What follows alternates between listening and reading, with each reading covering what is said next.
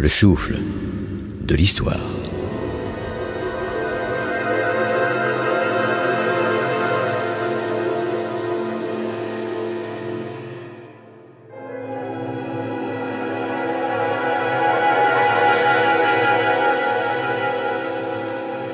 Certains anciens prisonniers de Colditz ont dit que c'était pour ne pas devenir fou à attendre qu'ils faisaient tout pour s'évader.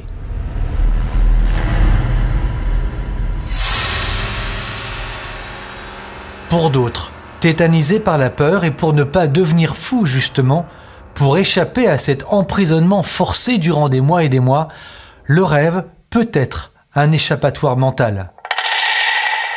C'est cet exercice dans lequel s'est plongé Michael Rivière, un officier anglais, capturé en Crète en 1941, envoyé dans un camp dont il s'est échappé, repris puis conduit à Colditz, Michael Rivière écrivait ceci en forme de poème. Là, comme les papillons de nuit clignotent au mur, venus prendre les dernières lumières, là, dans le haut château, comme la ville devient sombre, tout est fermé à double tour. Chaque fenêtre deux fois. Ils pointent leurs mitraillettes et regardez. Quand point l'étoile première, des lumières inondent à nouveau l'obscurité interdite. Tout cela pour 300 prisonniers de guerre. Une sentinelle s'attarde, un projecteur aveugle scrute. Intouchables, autant que leurs souvenirs du foyer, les prisonniers s'éclipsent dans le sommeil. Ouvrez vos oreilles, écoutez c'est le souffle de l'histoire.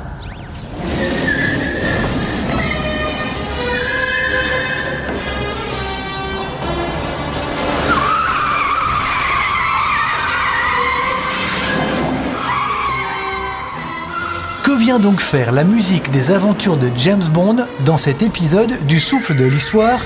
Eh bien, vous n'allez pas tarder à l'entendre et à le comprendre. Je crois qu'on est fait l'un pour l'autre.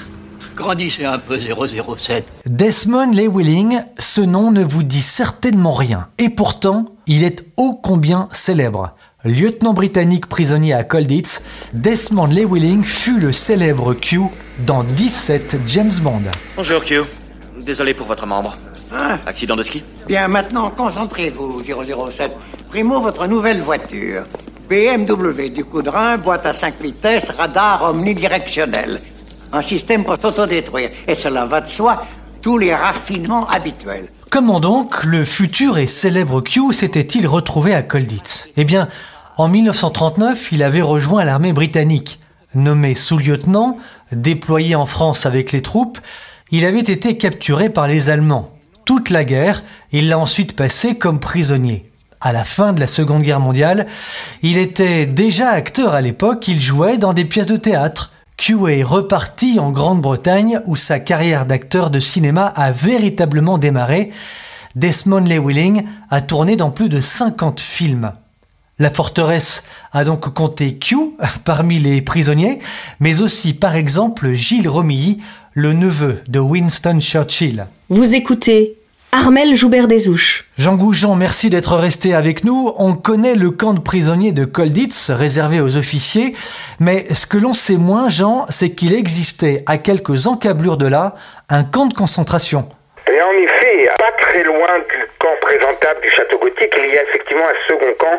Et là, par contre, c'est le vrai visage de la cruauté nazie.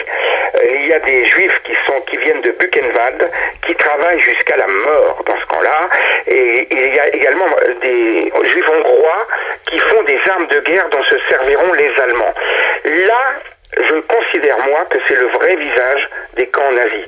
L'autre camp, le château gothique, c'est ce je dirais pas que c'est une exposition euh, respectable, ça n'a rien à voir. Donc je tiens à dire qu'il y a à quelques kilomètres, on tuait gratuitement et, et on avait une espérance de vie de quelques mois seulement. La Wehrmacht avait quand même une espèce de, par rapport au SS, avait quand même une réputation à défendre. Il y avait quand même le, le respect allemand des lois de la guerre. Euh, du côté des SS de Himmler, euh, il n'y avait rien de ça. C'était euh, tu travailles et tu meurs. On peut imaginer, Jean, que les Allemands, les gardiens du camp de Kolditz, soldats de la Wehrmacht, avaient connaissance de ce camp. Alors ça, c'est la grande question effectivement, après la guerre, les prisonniers, je commence par les prisonniers du château, ils disaient mais non, nous ignorions totalement qu'il y avait un autre camp à côté où, c'était terrible. Bien croire, mais je suis très prudent parce que vous savez que même les prisonniers euh, alliés avaient des renseignements. Enfin bon, on va, on va leur accorder une bonne fois. Pour les gardes, c'est beaucoup plus difficile de dire qu'ils ne savaient pas.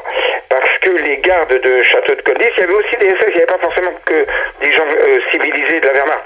Mais vous savez, les gardes et les Allemands, malgré tout, il y avait des, des dialogues, il y avait des repas, même.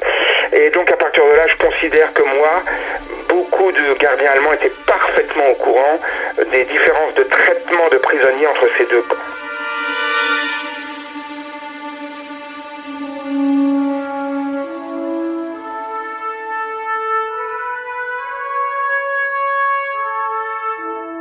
Kolditz, c'est donc plus de 300 tentatives d'évasion, 36 évasions réussies, parmi lesquelles 14 Français. Parmi la tentative d'évasion la plus hallucinante, durant 9 mois, des prisonniers avaient fabriqué un planeur dans la partie la plus haute du château, sous le toit de la chapelle. Le planeur terminé, ils comptaient détruire un mur pour s'envoler du toit.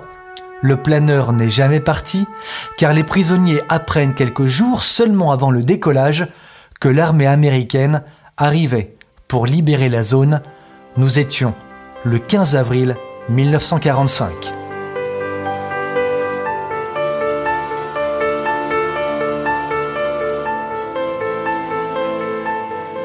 L'histoire des évadés de Kolditz a à ce point marqué l'histoire officielle qu'on en a fait des films. Les Allemands, quant à eux, ont conservé toutes les contrefaçons des prisonniers pour en faire un musée. Voilà, ce nouveau feuilleton du souffle de l'histoire est désormais terminé. Bien entendu, vous pouvez réécouter, faire partager cette incroyable histoire des évadés de Kolditz, les champions de l'évasion. Merci à notre consultant Jean Goujon, à notre comédien précieux Charles Ruan pour sa voix incomparable.